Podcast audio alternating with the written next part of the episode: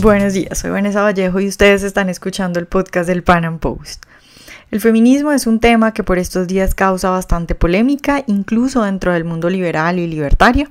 Y bueno, en el podcast de hoy he invitado a Jorge Eduardo Castro, quien es un miembro muy conocido del movimiento libertario colombiano, entre otras cosas, por sus aportes en el tema de mujer y derechos de propiedad. Y él, pues como ustedes lo verán, tiene una posición un poco diferente a la mía, que yo por supuesto estoy muy contenta de escuchar y le agradezco mucho que venga a compartirla con nosotros.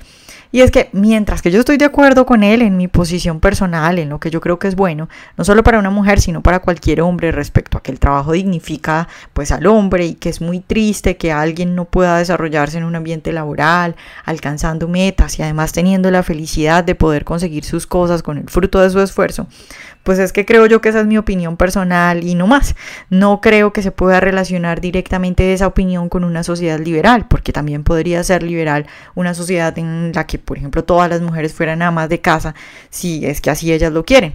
Y es que en el libertarismo hablamos de un marco de libertades. Hablamos de que las mujeres, por ser individuos como los hombres, deben tener derecho a la vida, la propiedad y la libertad. De ahí en adelante, lo que hagan con eso, pues es cuestión de cada quien.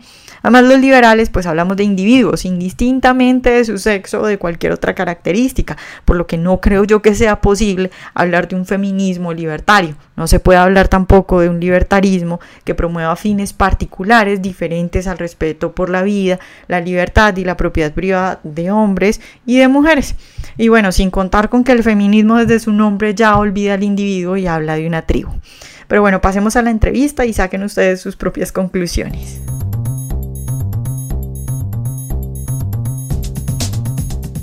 Jorge, buenos días y muchas gracias por estar hoy de nuevo con nosotros. Buenos días, Vanessa, un gusto como siempre.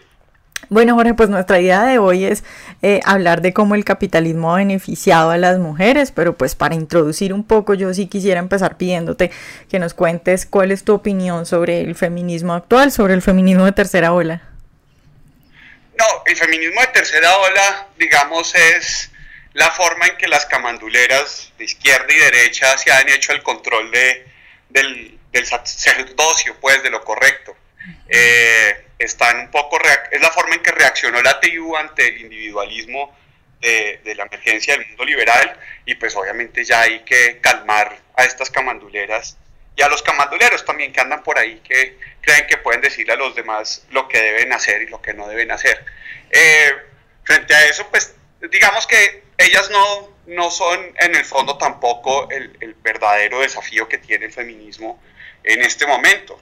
Yo creo que hay un elemento importante, el feminismo plantea preguntas importantes y por supuesto hay desafíos que tienen las mujeres y que tenemos los hombres en todo el planeta que podrían ser mejor resueltos si a las preguntas quizás que siempre ha arbolado el feminismo, pues eh, les damos otras formas de responder. Entonces, pues a lo que se llama tercera ola, digamos, como dicen por ahí, al bagazo poco caso. No, no, no es mucha mi angustia con ellos. La que ellos mismos se generan, pues, pobrecitos, pobrecitos. Claro, Jorge, pero cuando tú me dices que no es mucha tu angustia con ellos, eh, ¿a ti no te parece que todas estas cosas que estamos viendo ahora, bueno, en Colombia todavía no está tan fuerte como en Argentina, por ejemplo, pero estas cosas que estamos viendo en el mundo entero, de vagones solo para mujeres, de leyes de cuotas, ¿no crees que son un resultado de esa presión de esas feminazis que eh, tú estás diciendo que no hay que ponerles mucho cuidado? No, lo que pasa es que, digamos, creo que ahí es, a lo que hay que ponerle cuidado es a la camandulería. Y eso, digamos, ellas se encargan una forma de volverse la mojigata de sacristía, digamos, pero ellas solo son una expresión, la misma que por ejemplo son los imanes eh, musulmanes, pues los religiosos que invocan la burka y están haciendo la misma segregación. Es, digamos, la camándula, digamos, laica al poder y eso me parece que es lo de fondo delicado, digamos. Ellas solo son una expresión encarnada de ese tema, pero no me parece que sea la raíz de, del debate. Es, esta, es volver de nuevo al mundo donde eh, el vicio es delito y, y, lo vicioso es pecado y delito y todo se confunde. Eso es muy complicado. Eso sí es mi preocupación, digamos. Lo que creo es que ahí hay que afrontar otras preguntas y por otro lado creo que las mujeres también eh, necesitan otras reflexiones y los hombres necesitamos otras reflexiones que quizás en clave del feminismo de siempre se puedan responder. Entonces por ahí es donde va también eh, mis tiros. Creo que no hay que ser solo reaccionarios a ellos y creo que incluso si hay que ser reaccionario a algo es en un nivel intelectual distinto al plano que ellos lo están planteando. Claro, Jorge, bueno, pues tú has hablado de, de, unos debates y de unas preguntas y, y, retos que tiene el feminismo. ¿Cuáles, ¿Cuáles son esos retos que tú ves que debería encarar ahora un feminismo con el que tú sí estuvieras de acuerdo?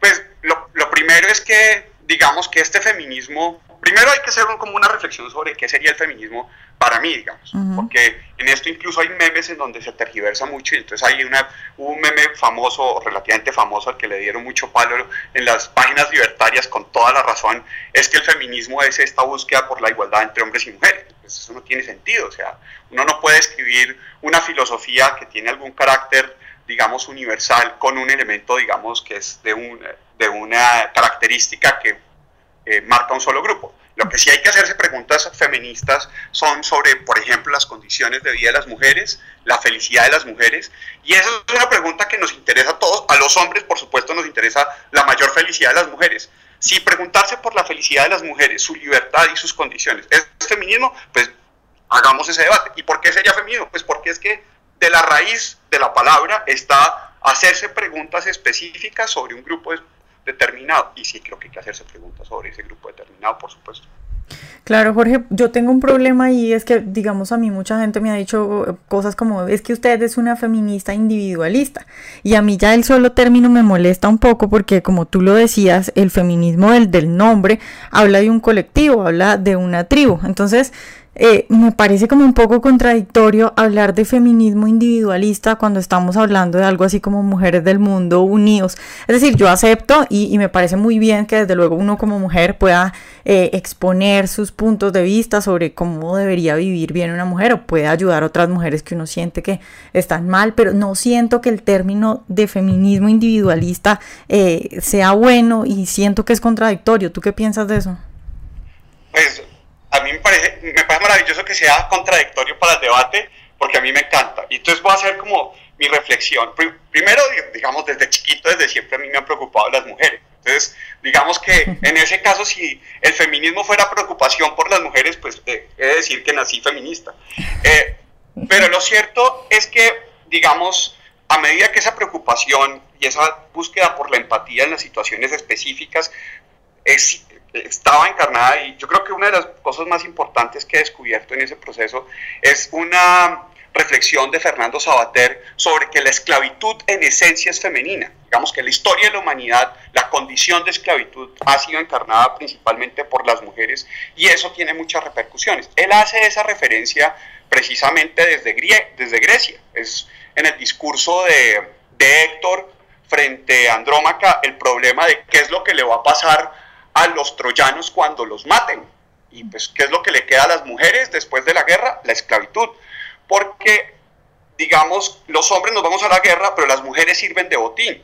Los, incluso este tema del esclavismo africano en, en las Américas, eh, que tiene una representación muy fuerte del hombre negro esclavo, lo cierto es que el hombre negro esclavo vivía en trabajos forzados, su vida era corta, pero la que vivía la esclavitud eran las mujeres. Entonces, en eso han habido, digamos, eh, algunas cosas que quedan dentro de las adaptaciones culturales de la especie que vale la pena revisar en este proceso, digamos, eh, de, ampliación de libertades. Si uno asume, claro, que la esclavitud ha sido, por supuesto, una institución principalmente femenina.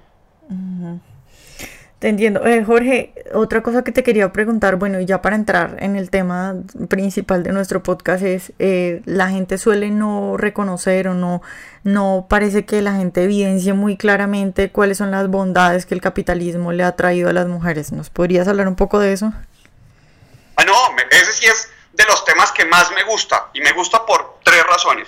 Primero, el mundo de las ideas liberales y este que hace emerger el tema de la individualidad pues la individualidad surge, digamos, de no tratarlas como grupo y que cada quien, ni no tratara, digamos, de salir de la sociedad tribal y empezar una sociedad contractual donde cada persona se hace responsable, digamos, por temas específicos. Pero ese es el mundo liberal, eso no es que el capitalismo. De hecho, una de las cosas que me dificulta a veces hablando incluso con libertarios es esta vaga comprensión del capitalismo. El capitalismo emerge por la bolsa de valores. Donde hay bolsas de valores digamos, potentes y poderosas, y los derechos de propiedad son muy líquidos y pueden generar proyectos de largo plazo, ahí hay capitalismo. En los otros sitios, digamos, hay unas cosas relativamente aguachirris, pues como mezcladitas. Entonces, eso, digamos que son estas bolsas de valores poderosas que permiten cooperar a la gente a largo plazo y desarrollar innovaciones hermosísimas. Eh, tiene su contraparte y son los derechos de propiedad contractuales que se suceden. Y de las cosas que lastimosamente han menos reivindicado las mujeres y probablemente tengamos que reivindicar más los hombres, es como el derecho de propiedad de la mujer es quizás el invento, descubrimiento más importante del siglo XX. O sea, primero se inventó el avión que el derecho de propiedad de la mujer completo y todavía falta, digamos. Pero en Colombia, por ejemplo, es alrededor de 1930 que las mujeres pueden empezar a tener con tranquilidad cuentas de ahorros. O sea, dicen, la mujer al trabajo, pues ¿a, quién le pagan el trabajo de la mujer? ¿Al marido? ¿Al hermano mayor? ¿Al papá? ¿Al tío que tiene la potestad sobre la que es impedida legalmente para hacerse con el dinero? Entonces, lo primero que hay que reivindicar desde un feminismo de corte individualista y liberal es el mínimo básico de derecho de propiedad, que es muy reciente, es muy reciente. Eh, y eso me parece que es lo, primero que tiene, digamos, el capitalismo hace la pregunta por las condiciones contractuales de hombres y mujeres, de individuos en general, cómo se les paga por el fruto de su trabajo y el fruto de trabajo no se puede pagar si no se reconoce el derecho de propiedad a alguien. Entonces lo primero que va a hacer el capitalismo es que va a generar las condiciones para que las mujeres se pregunten sobre su derecho de propiedad y ese es el primer gran beneficio del capitalismo. El capitalismo les permite a las mujeres ser dueñas de su salario porque es que la gente habla, digamos, de que el derecho de los trabajadores, pero los derechos de los trabajadores a una buena paga o a una mala paga o lo que sea, implica que tienen derecho a algo y ese derecho a algo es la propiedad. Las mujeres no tenían derecho a la propiedad de su salario, es decir, es una forma de no tener derecho a propiedad de su cuerpo. O sea, trabajan sin que les paguen, vuelve punto, la esclavitud. O sea, una forma extendida de esclavitud es no ser capaces de abrir una cuenta de ahorros para que alguien les consigne su trabajo, sus tiempos laborales. Entonces, se supone que el capitalismo habla mucho de los empresarios, de las empresas, y yo incluso hablo del capitalismo como este tema de la bolsa de valores, pero el elemento más básico del capitalismo es que requiere gente con ingresos, y la gente con ingresos eh, implica un derecho de propiedad sobre el salario. Entonces, no es posible que haya buenas asalariadas, ni siquiera asalariadas, punto sin que haya derecho de propiedad de las mujeres. Y si uno revisa, por ejemplo, los derechos de propiedad de las mujeres en Rusia, surgen después del mundo soviético. En en Cuba, pues, ¿cuál es el derecho de propiedad de la mujer? Ya no hay derecho de propiedad de la mujer, no han gozado de derecho de propiedad de la mujer. Entonces, ese es un tema que es fundamental, que solamente el capitalismo le permite potenciar a las mujeres después de siglos de esclavitud en donde ellas no han tenido derecho a movilizar su ingreso para las cosas que ellas quisieran, ahorrar, gastarse lo que quisieran. Claro, eso, e, ese punto que tú dices es un poco a lo que yo iba antes cuando te decía que no entendía bien el nombre de feminismo, porque eh, si uno ve, y por ejemplo Mises lo, lo dijo muy bien cuando decía que si uno habla de feminismo, como aquel feminismo de primera ola en el cual lo que se buscaban eran derechos de propiedad e igualdad ante la ley, pues simplemente estaba hablando de un hijo del liberalismo. Entonces no es como que eh, les estuvieran dando cosas especiales a las mujeres, sino que simplemente estaban reconociendo sus derechos que como individuo igual eh, pueden tener. Por, a eso iba cuando te decía lo del nombre de feminismo. Claro, entonces, en eso, digamos, sería el elemento liberal del feminismo. Lo que pasa, y ahí es, la segunda parte, y es como ha habido una tradición, digamos, muy larga de, de coacción hacia la mujer, en este campo especialmente, rezagos sí quedan. Y no solamente hay rezagos, hay reacción, es decir, la mujer todavía no tiene derecho a hacer ciertas compras, eh, pues todo este tema, digamos, de, de impedirles que, por ejemplo, compren o usen bikinis, que es la prenda, la prenda, la mejor prenda del feminismo liberal es el, es el bikini, si quieres ahorita conversamos de eso. Pero el punto fundamental es que todo esto tiene que ver con que uno puede cambiar una institución, puede hacer una lucha política, pero el trabajo cultural del desarraigo, digamos, de las instituciones de la sociedad tribal desde la que venimos, todavía requiere un proceso. Es decir, puede que hoy formalmente tengamos derecho de propiedad de la mujer, pero todavía vale la pena pensar que hay muchas cosas que hacer en el campo de las mujeres porque la apropiación en la práctica cotidiana de ese derecho de propiedad sea mucho más expedito. ¿sí? Y en eso pues hay cosas maravillosas que se han intentado hacer desde hace rato, pero, pero, pero, pero pues es todo un campo de acción que me parece que solamente feministas de corte liberal, hombres o mujeres, eh, van a poder hacer con mayor, eh, con mayor coherencia. Claro, y yo entiendo que, bueno, eh, hablamos de que históricamente sí ha habido eh, un rol de esclava de la mujer, aunque incluso eso tampoco me queda tan claro porque un hombre podría decir que bueno, que a los hombres también les ha tocado muy duro, diferentes circunstancias, pero pues les ha tocado duro.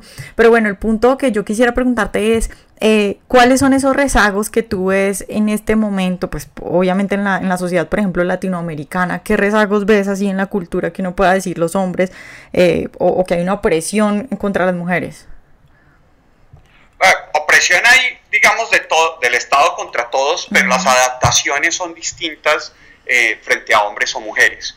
Porque cuando el Estado aumenta, digamos, el nivel de coacción en una sociedad, eh, los mecanismos de violencia al interior de la misma aumentan. Y entonces, por supuesto, los niveles de sumisión, de las mujeres hacia los, hacia los hombres, que en este momento serían como los que estarían encargados de conseguir el botín económico para la supervivencia básica alimentaria, pues genera unas condiciones distintas de, de, poder decir cosas. Es decir, el contexto de libertad y el descubrimiento y el alernes de la libertad eh, digamos, no es, no es formal, o sea, no sale la ley que le da el derecho de propiedad a las mujeres y de pronto todas, listo, ya sabemos cómo eh, pararnos enfrente de nuestros esposos y decirle, mi hijo, me voy porque yo puedo ya ponerme a conseguir trabajo. Eso es un proceso lento y en eso, digamos, no necesitamos siempre estar pendientes del Estado. Por eso digo, hay un montón de acciones probables eh, por hacer. Incluso, digamos, pero te lo digo es porque reconociendo que los hombres hemos sufrido mucho, es decir, los hombres en la historia de la violencia de la humanidad sufrimos la muerte, es decir, nosotros tenemos la pérdida de la vida.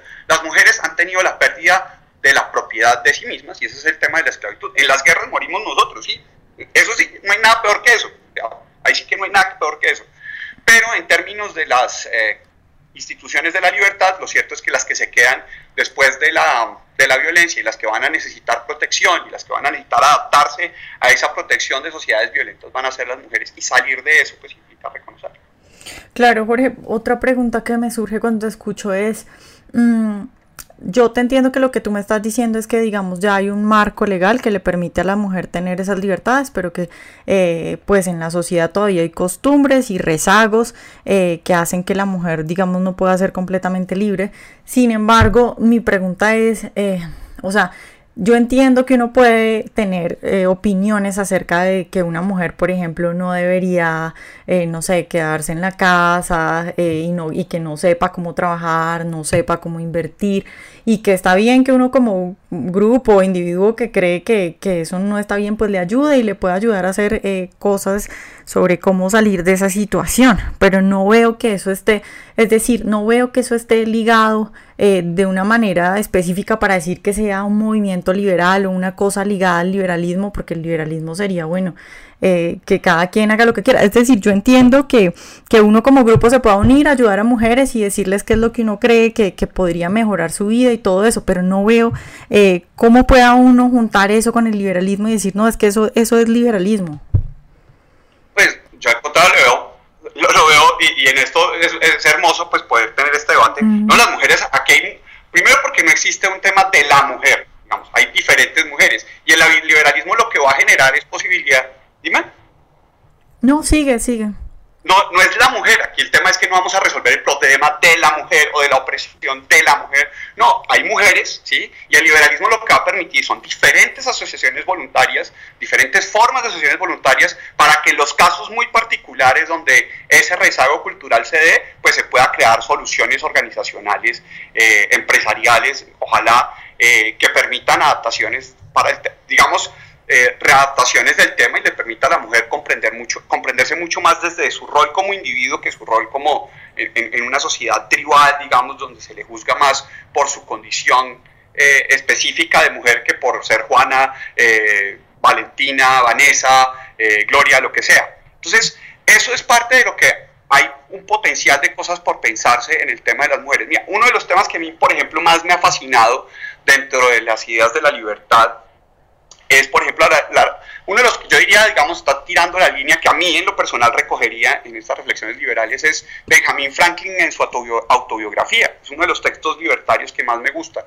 Eh, no es libertario per se esos que salen en las colecciones libertarias, además Benjamin Franklin no está, digamos, en el Olimpo de los libertarios de, de, los padres fundadores, pero hace una reflexión muy interesante sobre educación femenina en clave capitalista que a mí me parece que hay que resaltar. Él dice, mire, ¿por qué no más mujeres aprenden de contabilidad y finanzas como hacen las holandesas. Y cuenta el caso de un socio que tuvo en otra ciudad, que el tipo no era muy bueno en los negocios, necesita morirse el hombre para que la mujer que sabía de contabilidad y finanzas tomara enfrente el negocio y pues digamos lo echó para adelante eh, para después para dárselo al hijo porque finalmente ella lo podía hacer mientras era viuda pero volvía bajo la tutela de un hombre en el momento en que, en que, en que él se hizo mayor de edad ese tema de la educación femenina financiera me parece que permite generar un montón de acciones voluntarias con algunas mujeres, ojalá muchas, y que no rompe con, el, con las ideas de base del liberalismo.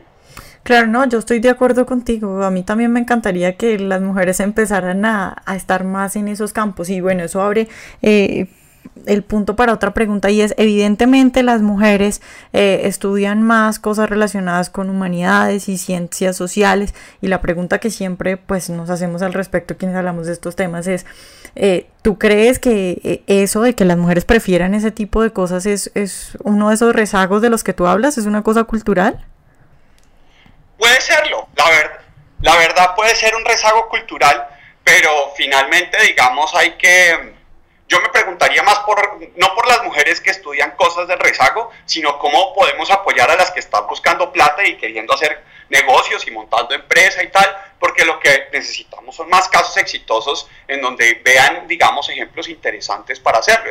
sucede lo mismo con en una sociedad completamente clientelista los casos exitosos de hombres empresarios, digamos, que luchan contra la burocracia y tal. Entonces necesitamos también digamos, claro, podemos siempre hablar de los clientelistas, de los burócratas y los funcionarios, pero entonces, ¿quién habla de los empresarios? Aquí en el mismo caso, tenemos que, claro, pues, hombre, si tú haces que el promedio del gap financiero de las mujeres baje, pero ¿por qué no hacemos que las empresarias que hay sean multimillonarias? ¿sí? ¿Por qué no hacemos que las gerentes eh, comerciales tengan más negocios? Y entre más ricas sean las mujeres que están dispuestas a ser ricas porque reconocen el valor del derecho de propiedad, eh, pues la señal que en vez de estar diciendo es que como usted está estudiando una carrera de cuidado, entonces no gana lo mismo que un hombre, no se queje. No, pues venga, ¿quiénes son las que no se están quejando y están queriendo dar plata? Metámosle con ella, a ellas con toda y hagamos que sus negocios, que seguramente tienen muy buena alernes, pues surjan con impacto y, sean fuente de, de, ahorro y de inversión para, para sus compatriotas o sus conciudadanos, pues contemporáneos mejor bueno, Jorge, pues ya para terminar quisiera preguntarte por el caso polémico de Maluma, el cantante de reggaetón colombiano que sacó una canción que se llamaba Cuatro Babies y que bueno, hubo todo un escándalo porque pues muchas mujeres eh, se sintieron ofendidas y también pues desde colectivos feministas ofendidas por eso. ¿Qué, ¿Cuál es tu opinión al respecto de, de este caso? Ay, Vanessa, es así que te lo voy a conectar con un tema que puse ahí y es que te había dicho que lo, que lo quería conversar y es el tema del bikini. Yo creo que la expresión del feminismo liberal es, eh, se resume en el bikini. El bikini refleja tres cosas que a mi juicio son muy importantes. Lo primero es libertad política, libertad política de poder usar, digamos, ese tipo de prendas. También, pues obviamente, una libertad cierta psicológica, que es, me importa un carajo lo que la gente piense de mí en bikini, puedo no verme tan bien como otra, pero ¿y qué me importa la otra? El tema es que a mí me gusta. Y ese derecho a mi libre expresión a través de mi cuerpo en bikini me parece maravilloso. Eso requiere cierto grado de individualización. Y tercero, y este es uno de los temas conectados con el tema del capitalismo, es que para tú usar bikini necesitas tiempo de ocio, ahorro, buen ingreso, y eso solo permite el capitalismo. O sea, poder usar un bikini como disfrute dos horas al lado de una piscina, una playa, un río, usando bikini, eso implica, digamos, una capacidad productiva de la sociedad que solamente el capitalismo le da. Entonces, para mí el bikini es esta cosa maravillosa, ¿cierto? Y una sociedad que tiene un, claro talento por este tema de los bikinis es la antioqueña en Colombia. Eh, acaban de, Magic, que es una, una marca de, de bikinis, acaba de ser eh, seleccionada por Vuitton para estar en sus, en sus tiendas. Esa misma sociedad que tiene tan claro esto del bikini produce un tipo que es se llama Maluma, que es un reggaetonero, que es un provocador maravilloso de, de las camanduleras de izquierda y de derecha, de la hipocresía de lo que deben o no hacer las mujeres. Con una cosa que es además terrible, y es que yo creo que ninguna de las camanduleras de izquierda o derecha que se sonrojan con, con los videos de Maluma han escuchado las letras.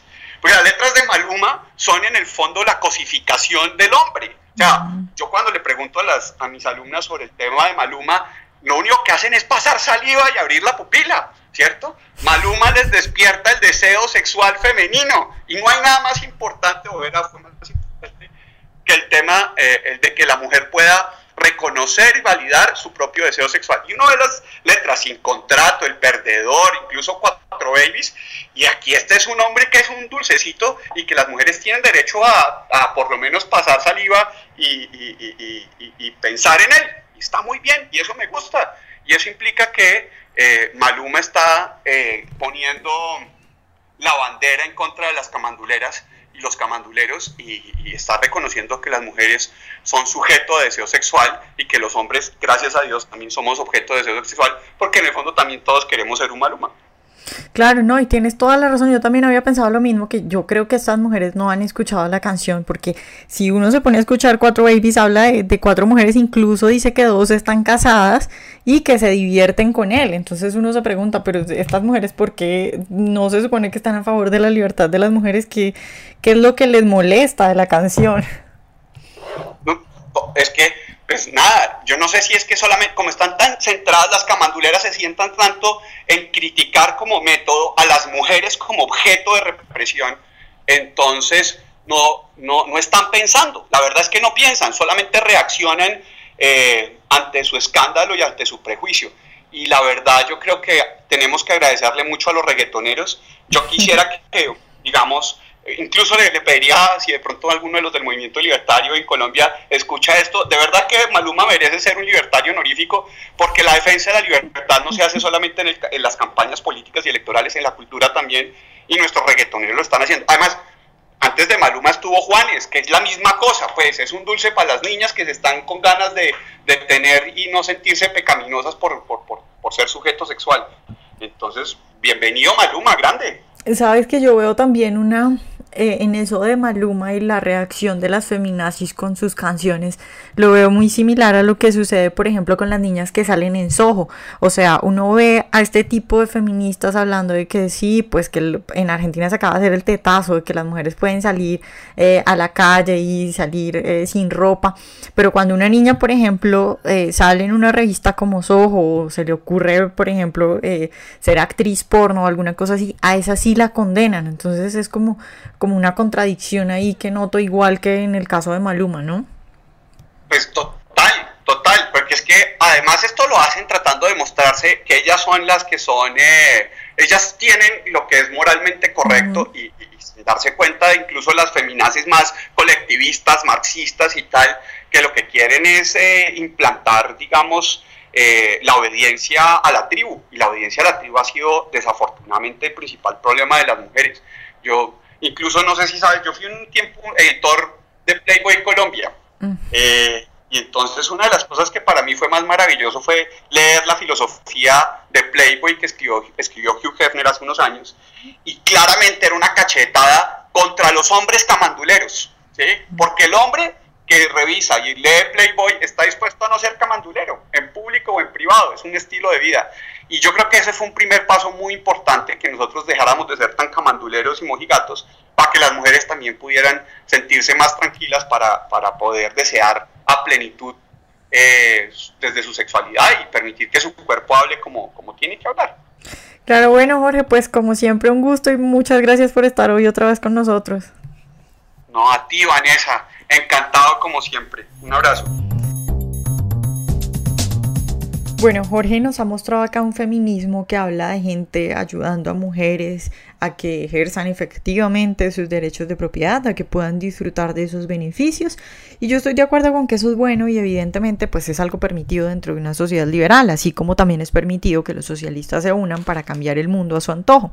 Pero no creo yo entonces que uno pueda llamar ni siquiera ese feminismo, cosa desde luego mucho más loable que lo que hacen las feminazis, no creo yo que uno pueda llamarlo feminismo libertario ni feminismo individualista, porque estamos hablando de promover fines particulares y además para un sexo en Espero que hayan disfrutado esta entrevista de hoy y recuerden seguirnos en nuestro canal de YouTube para escuchar todos nuestros programas.